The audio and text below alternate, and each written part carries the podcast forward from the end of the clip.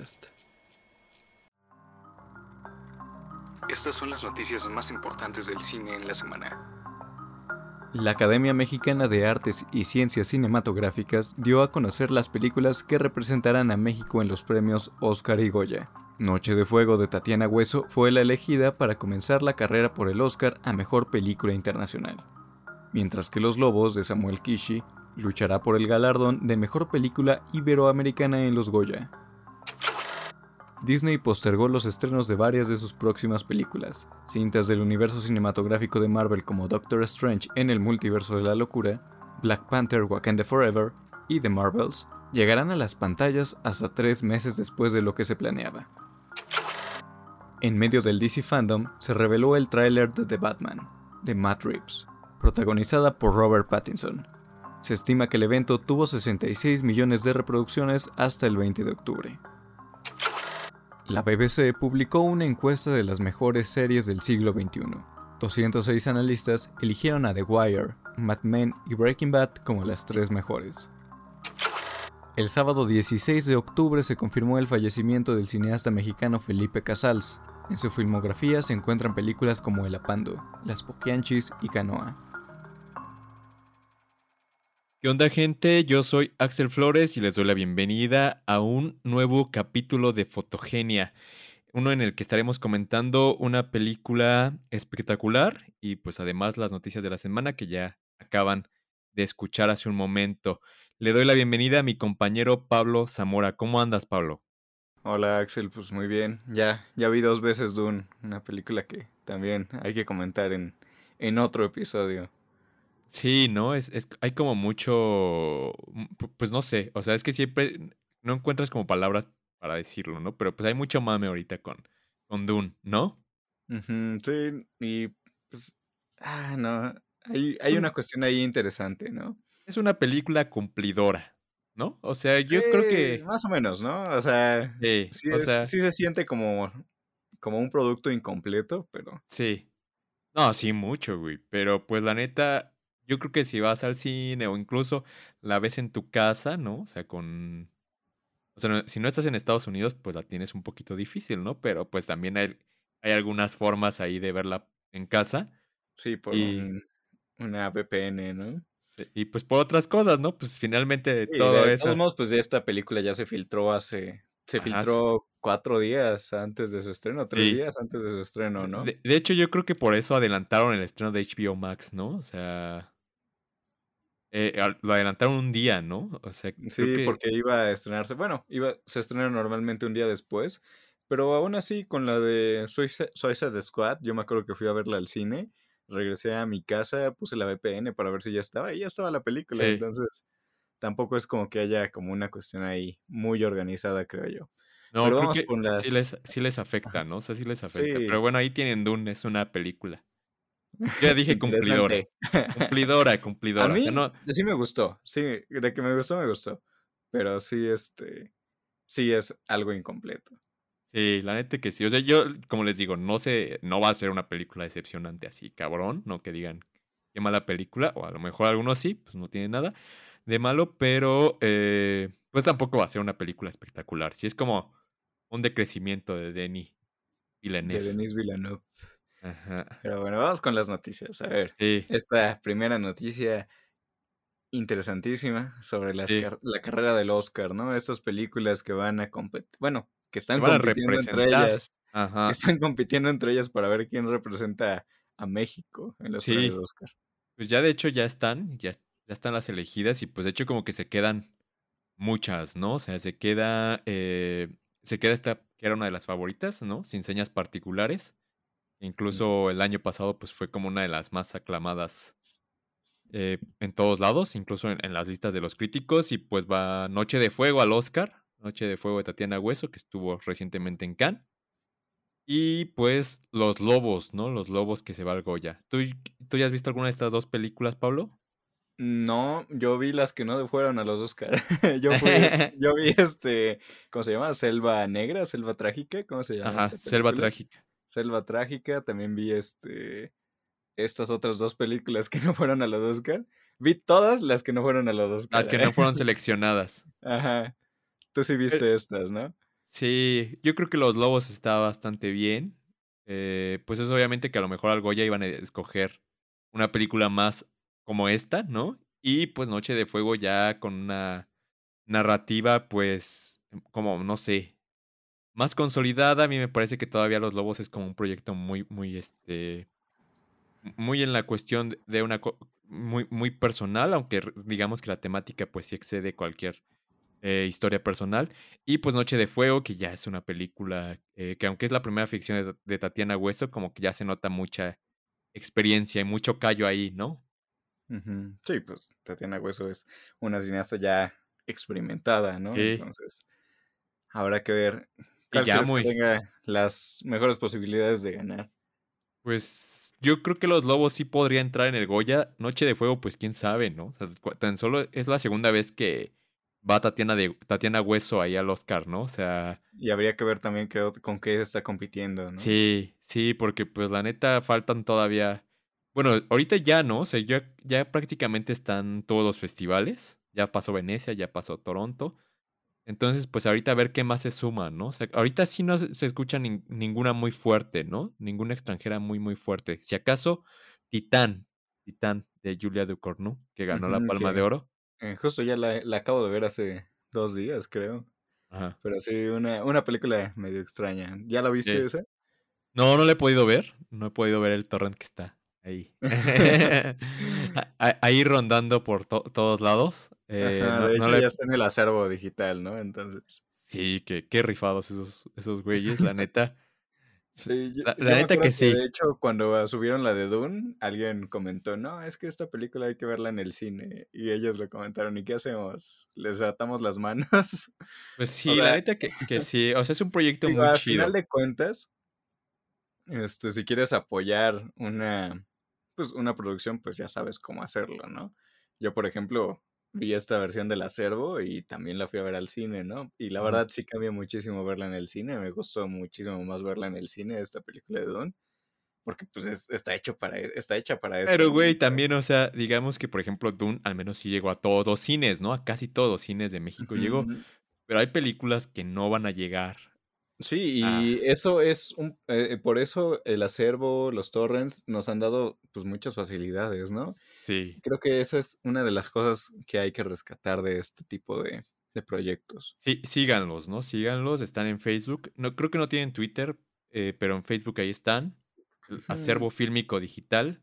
Tienen su página web ahí y pueden descargar pues, películas, ¿no? Este. Sí, aparte, imagínate, hace, digo, de hecho, por ellos también se puede ver de Medium, se pueden ver este muchas otras producciones que van pues, a tardar en llegar aquí. Y ya después, pues váyanlas a ver al cine también, ¿no? O sea, pues nada, nada les quita. Creo que estas dos. Sí, o sea, como te comento, o sea, cada quien sabe cómo, cómo apoyar a las producciones que, que les gusta, ¿no? Si les gustó la producción, pues apóyenla, vayan a ver al cine. Este, pero pues.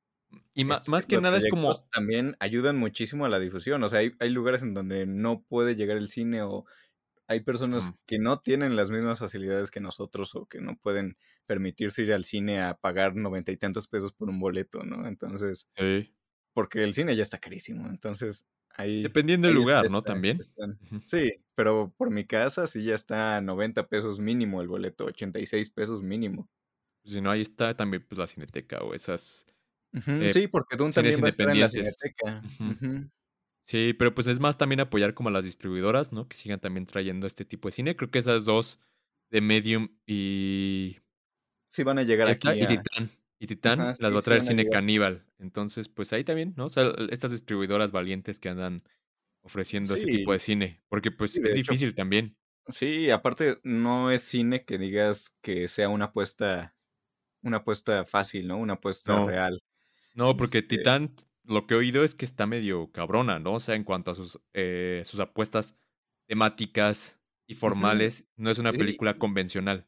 Y a final de cuentas, pues estas casas, diga, estas casas distribuidoras, pues lo que hacen es traer cine distinto, ¿no? Cine variado, cine, cine que no, no se atrevería a traer, por ejemplo, Universal, ¿no? Que es quien distribuye las películas de Warner aquí en México.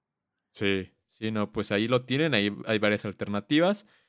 Eh, pero sí, pues ya escogieron estas dos películas mexicanas y ahora la segunda noticia, pues esto también es como de distribución, de distribución ¿no? Eh, es sobre las, el retraso, otro retraso en los estrenos de las películas de Disney, principalmente las del universo cinematográfico de Marvel. También ahí está en esas Indiana Jones, ¿no? La nueva de Indiana Jones. Pero prácticamente son las que, las que retrasaron, pues fueron las de Disney, ¿no? Sí, y ya este, justamente creo que hoy también salió una noticia sobre Black Panther 2.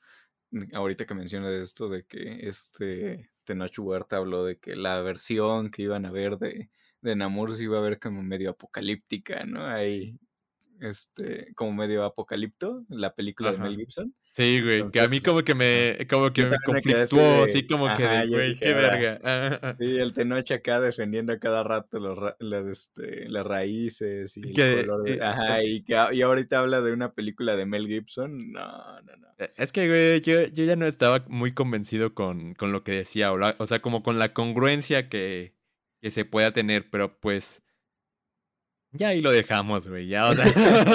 qué lo menciona? ¿Para qué? Sí, no, o sea, ya. Este, pues estos estrenos, bueno, ya, ya se, ya se dijo que se van a retrasar. Creo que la única que no, no entró en esto es la de Spider-Man, que sigue su estreno ah, para, sí, no. para diciembre. Y esa truene, llueve o relampagué se va a estrenar en diciembre, güey. Nos lleva el COVID o no nos lleva el COVID, se va a estrenar. Sí, no, que está pesado todavía el COVID, la neta.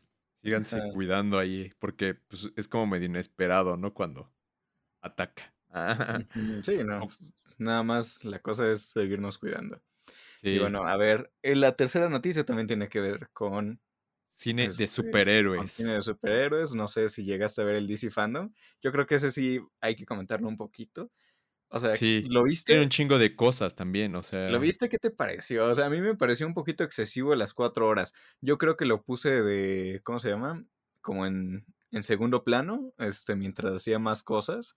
Pero aún así siento que es excesivo. Yo creo que unas dos horas hubiera estado perfecto. Pero sí, o sea, como que incluso meten muchísimo relleno. No sé si también, este, vi que anunciaron ahí el regreso de Static Shock, que creo que fue una serie que vi de niño o algo por ahí, algo por el estilo, ¿no? Bueno, un chingo este de cosas, no sé si te perdías en tanto anuncio, o sea. Sí, y pues una parte, eh, por una parte está bien, ¿no? Porque estás dándole un cierto lugar a tus trabajadores y le estás, le estás dando y, y creo que está chido porque lo digital, pues te da eso, ¿no? O sea, ya ahorita, pues puedes subir cualquier cosa de larga duración también a lo digital, ¿no? O sea, ya es, ya ya es como una mentira o una verdad a medias de que en lo digital todo tiene que ser inmediato o muy cortito, ¿no? Entonces, pues estuvo está chido ese formato de larga duración. Híjole, a mí, a mí sí, la verdad no me, no me gustó, me pareció así excesivo, pero me gustó mucho el tráiler de Batman. Lo que no me gusta es que la dirija Matt Reeves. Lo mismo del año pasado, lo mismo digo, esa película no parece dirigida por Matt Reeves. Ah, te no las has visto, güey. No, te no las has visto, ya andas criticando acá. oye, no. Ya, ya vas a hacer tu, ya va a ser tu video de reaccionando al tráiler de Batman. Arruinó las películas del planeta de los simios, oye, no, qué, qué horror. Sí, sí, sí. Sí, no, no, no inspira mucha confianza. Pero pues bueno, a ver, vamos a ver esta apuesta, ¿no? no, y es que se ve impresionante esa escena final del tráiler en la que Batman está llegando hacia el pingüino casi, casi con, bueno, con la cámara volteada, dices, órale, ¿no? Sí se ve, se ve impresionante de mínimo. A ver si a esta como a, a, la del Joker le dan un premio mayor en un festival, ¿no? Yo creo que podría ser la apuesta, ¿eh? Podría ser la apuesta, a ver, decir. Yo creo que también va a estar en este, ¿en dónde estuvo el Joker? ¿En Venecia? En Venecia. Ajá, yo, yo creo que sí. estreno programado de Batman? Ahorita nada este, más. Sí, para marzo, ¿no? Mayo del 2000. De, no, entonces. marzo. Según yo, creo que sí tenía una de esas dos. Si es marzo, mayo, pues imagínate la encanes acá entrando eh, de Batman en el Festival Internacional de Cine de Cannes y llevándose un premio, pues estaría cabrón. No, y es que además yo la yo la llevaría al premio para verla, ¿no? Si, estuviera ahí a cargo de, pagas, pagas Canes, pagas la acreditación de Canes para ir a verla nada más antes que, no, antes que todo. estés a cargo del proyecto de Can del Festival de Canes, dices, a ver, ¿cuáles películas quiero ver este año? Batman, sí, Batman la quiero ver. No, El Guasón también la quiero ver, ¿cómo no? Vamos a mandarla, ¿no? Y ya, por eso, Aparte estuvo chistoso porque, bueno, pues Robert Pattinson eh, pues siempre está como muy marcado lo de Crepúsculo, ¿no? Y creo que Kristen Stewart también salió a decir que quería interpretar al Joker, ¿no? O sea, que estaría... Y, todo fue como... Estaría muy mamón, ¿no? o sea, yo lo vi en... yo, lo vi en Variety y, decía Kristen Stewart que estaría mamón interpretar a un este un personaje así de loco, ¿no? Imagínate al Joker de Kristen Stewart contra el Pattinson, contra el Batman de Robert Pattinson. Ay, Dios mío, no.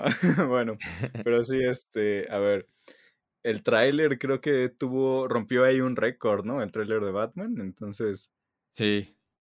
de visualizaciones, pero bueno, ya, acabamos con superhéroes y, superhéroes y vamos con, con la siguiente con las de series, que bueno, pues estas, estas, estas listas que hace la BBC, eh, BBC Culture, eh, pues la neta como que están medio raras, pero pues siempre andan, andan enlistando lo mejor del siglo XXI, aunque pues nada más hayan pasado dos décadas apenas, dos décadas y un año. Eh, y pues pusieron a... Pusieron las 100 mejores series del, del siglo XXI, ¿no? Entonces, aquí eligieron entre 206 analistas eligieron a The Wire, Madman y Breaking, Breaking Bad como las tres mejores. La neta, yo solo vi así a, conciencia Breaking Bad. O sea, pues está, está chido, ¿no? O sea, yo creo que las otras dos, pues no las terminé así. Y nunca, fue, nunca fui fiel seguidor. Aunque, pues, mucha banda también dijo de Los Sopranos y ese pedo, pero pues es que nada más sean estrenadas después del 2000, ¿no? Sí, pues bueno, Los Sopranos sí es, es una, una serie increíble, la acabo de, de ver hace poco, de hecho, muy, muy buena. Eh, Breaking Bad me gusta, me gusta bastante, pero incluso creo que Better Call Saul me parece un trabajo muchísimo más este interesante que Breaking Bad, ¿no? O sea, creo que ya... Pues, Breaking Bad es la más famosa, ¿no? Ajá, o sea, creo que Better Call Saul es... o sea, ha mejorado muchísimo el estilo este Vince Vaughn. No, digo, ¿cómo se llama? Este este creador de Breaking Bad. Vince Gilligan, este, este interesante director y creador, ¿no? Pero bueno, Mad Men también la vi, la llegué a ver y me pareció una serie pues interesante, pero sí Las primeras temporadas estaban muy bien, ¿no? Sí, no, no la terminé. Y pues The Wire yo la verdad no, no, no soy como muy fan. Sí, tú no eres fan de las series, ¿no?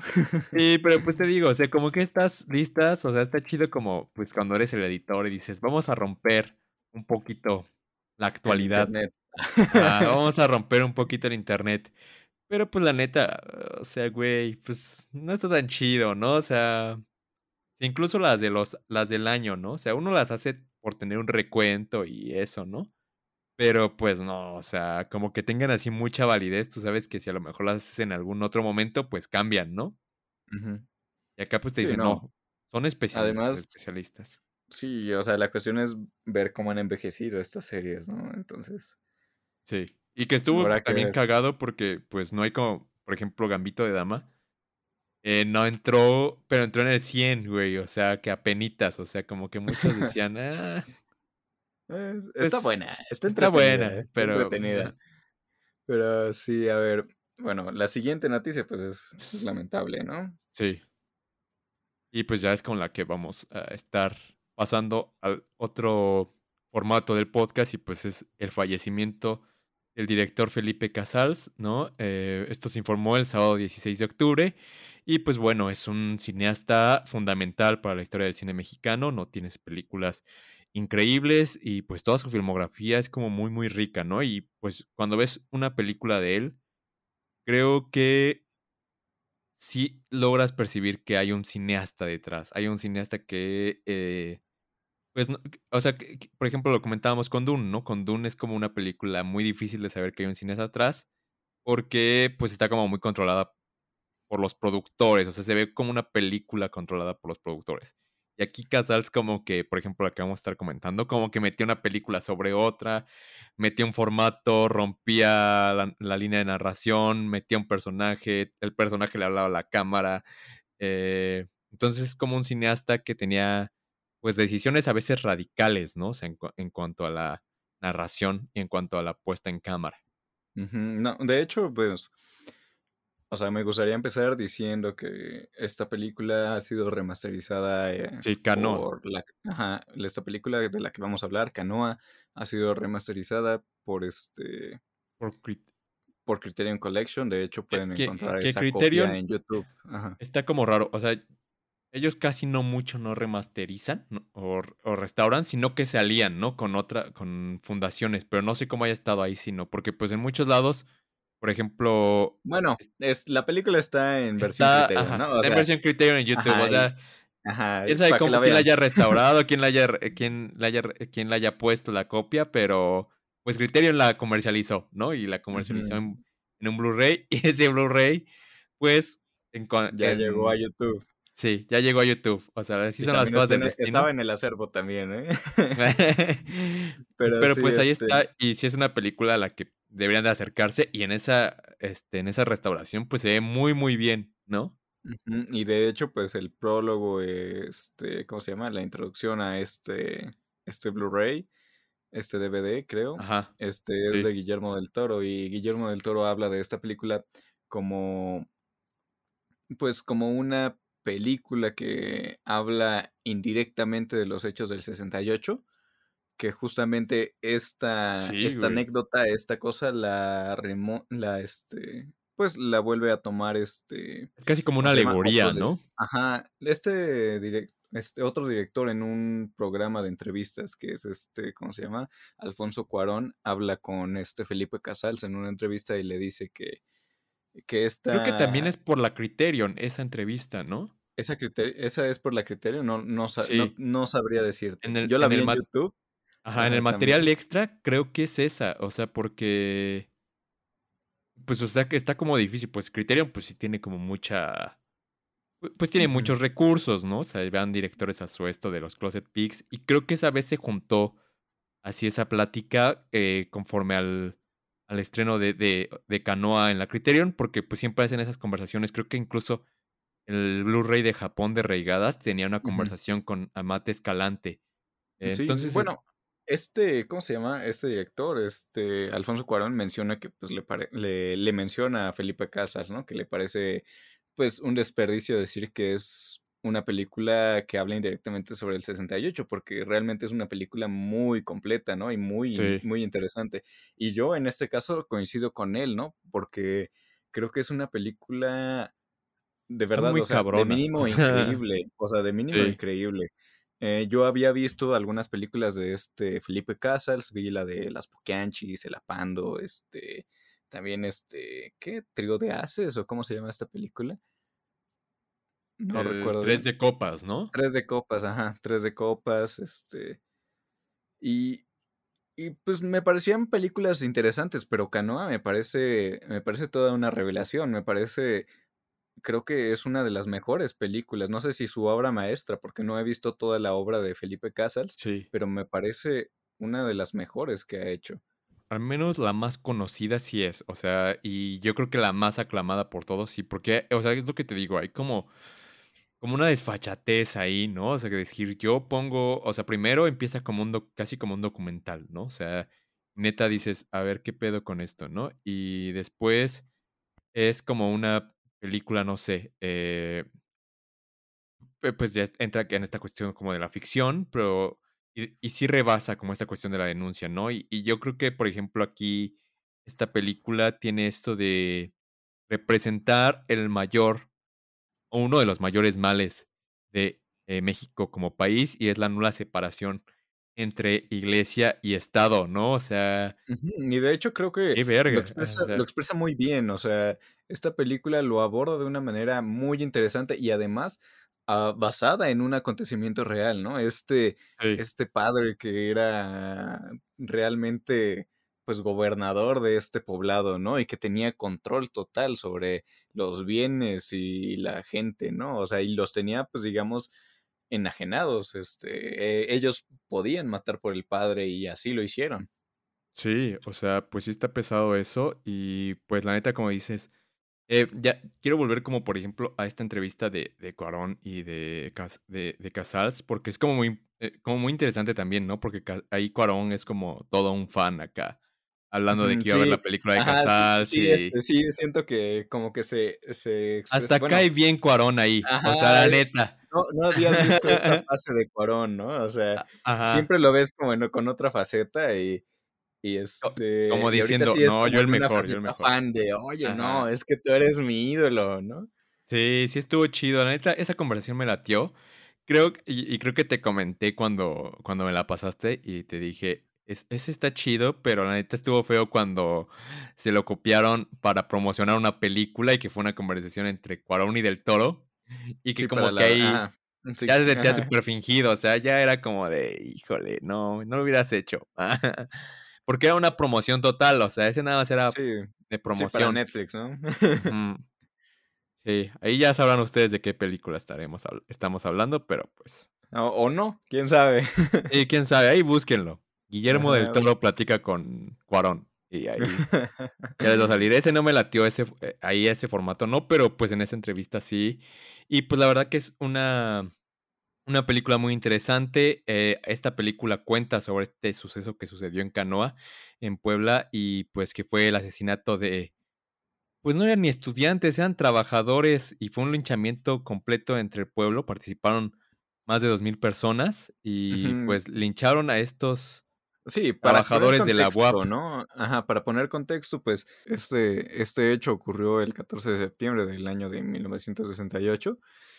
Este, pues es una tragedia realmente, ¿no? Este, que ocurre en el poblado de San Miguel Canoa, eh, que es este, pues es un sitio perteneciente al estado de Puebla y es cuando es, en este sitio donde masacran a cinco jóvenes que se dirigían a escalar el, escalar el volcán de la Malinche, ¿no? Y fueron pues, fueron masacrados por los pobladores de Canoa por ser confundidos por estudiantes comunistas y los estudiantes comunistas eran los enemigos jurados del párroco de la iglesia de ese lugar.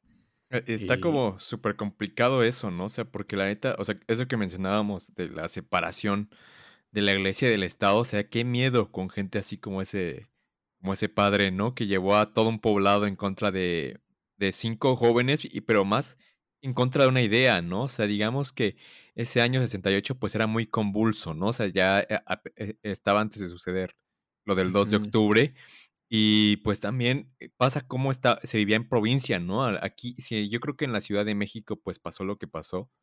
En provincia era como pues aún más, pues más arraigada esta idea de que, por ejemplo, el comunismo, pues estas protestas que hacían los estudiantes, eh, no eran solo contra el sistema, ¿no? Sino que eran contra Dios o contra toda tu fe, ¿no? O sea, aquí a estos jóvenes los linchan por el...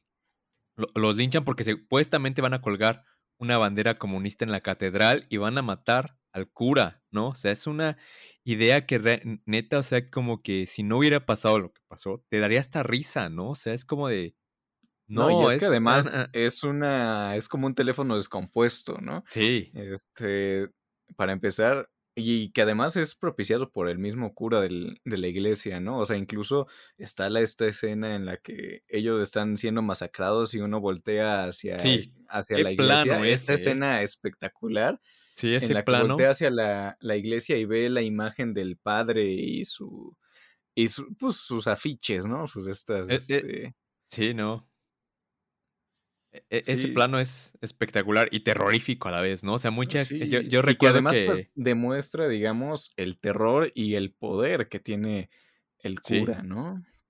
O sea, era un cura casi como un diablo, digamos. O sea, eh, tenía el poder así para para hacer todo esa, eh, eh, eh, eso por, las, por el juego de luces, por todo eso, parecía como que venía un cura ahí en el infierno, más o menos, ¿no? Entonces... Pero te digo, o sea, es un teléfono descompuesto porque ellos pues dicen, no, pues venimos de la universidad y unos dicen, ah, pues son estudiantes y desde ahí ya se empieza a ir todo muy, muy mal.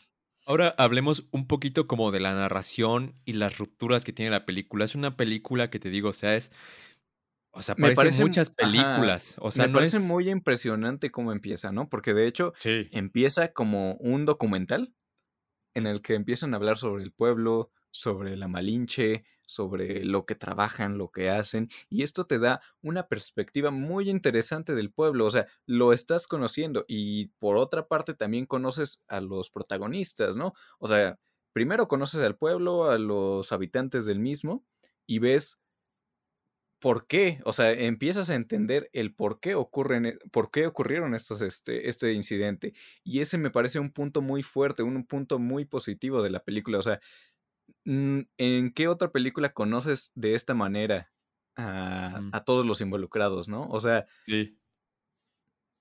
Sí, eso de como que del falso documental está chido, ¿no? O sea, como que. Porque pues también está este personaje, este personaje extrañísimo, ¿no? Del testigo. O sea, de. que, que lo interpreta Salvador Sánchez y con su éjele, éjele. Como. Está eh, chistoso, uno de los momentos más emblemáticos del cine, como las de éjele. Y ahí te va contando, pues, cómo va, mm, quién tiene el poder, qué es lo que hace, cómo es un po- poblado que tiene muy poquitas escuelas, ¿no? Que, pues, realmente el cura se aprovecha de eso, que ya lo habían corrido a otros lados, y que se aprovecha de eso, pues, Y que para tiene, sacarle dinero a las personas. ajá, o sea, por él se instaló, digamos, la luz o el teléfono o algo por el estilo, y Pero a también el través de la agua que corrupción. baja. Ajá, sí, obviamente. Y pues a través de él es la única opción de, de obtener los servicios públicos, ¿no? Sí. O sea, tiene Entonces, control total de todo, o sea, de, de lo que también, quiera. Él pone ajá, a las parece, autoridades. ajá, me parece muy, muy interesante también, por ejemplo, cuando el cura tiene, tiene estas irrupciones ante la cámara, ante el falso documental, ¿no? Es- Esta, esta estrategia, como esta, este estilo de falso documental, ¿no? Cómo estamos viendo los acontecimientos y él los niega, ¿no? Es que yo no vi Sí, nada, güey, o sea, yo, ajá. n- ajá, es- Eso esto es me rumbo al final, también, ¿no? O sea, ajá, ya para la parte final en la que pues estamos viendo cómo están masacrando a los jóvenes, que es terrible, o sea, estas escenas son, son muy, muy fuertes. ajá, este, Casi son, como, por ejemplo, en eh, esto del Yalo, ¿no? O sea, digamos que cuando le clavan, o sea, el primer ataque que le clavan el hacha a este personaje de Ernesto Gómez Cruz, es una película, no sé, o sea, hay deudora de, de, Ar- de Argento, de todos estos grandes cineastas de, del Yalo, eh, o, o parecida, ¿no? Y pues, este, y a mí me pareció incluso interesante que mucha gente la considera como una película de terror, ¿no? Una película de género, porque pues está eso, ¿no? También el, o sea, el villano de la iglesia y el Estado, pero también el villano del pueblo, ¿no? El villano de los, de los sonidos eh, del, del pueblo, del son, de, de, ¿cómo puede decirse?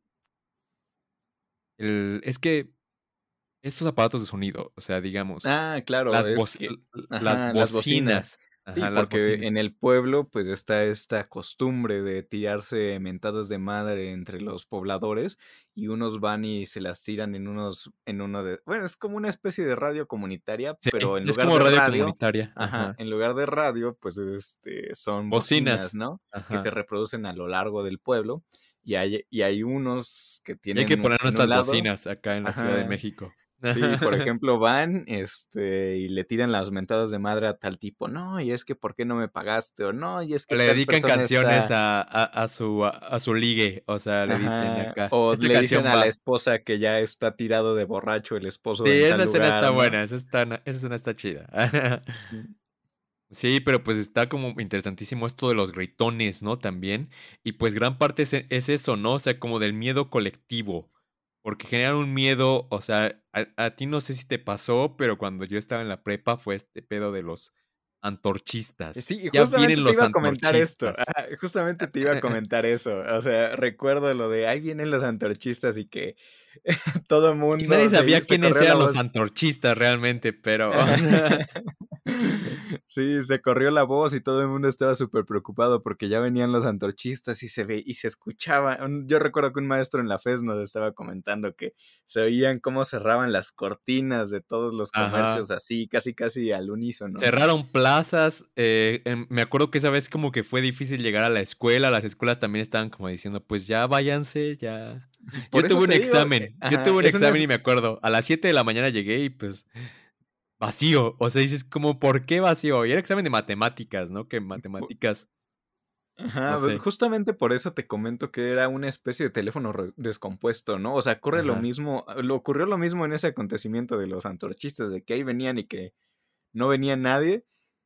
Y, ahí fue, de, vienen los bandidos. O aquí vienen los bandidos, no, es que es, quieren robar la iglesia, les están, robando, los animales. Ajá, casi, casi, o sea, levántense, pueblo, o sea y aparte es la vocecita, ¿no? En ese tono de esta, de esta chava, de esta mujer que lo hace y que es una voz que sí realmente te transmite miedo, te transmite desesperación, o sea. No, y es que está convencida de ello. Sí, no, o sea, está, está muy bien, o sea, creo que ahí Casals maneja eh, los elementos narrativos y cinematográficos de muy buena forma, o sea, también lo de las noticias, ¿no? O sea, empieza con empieza con la noticia.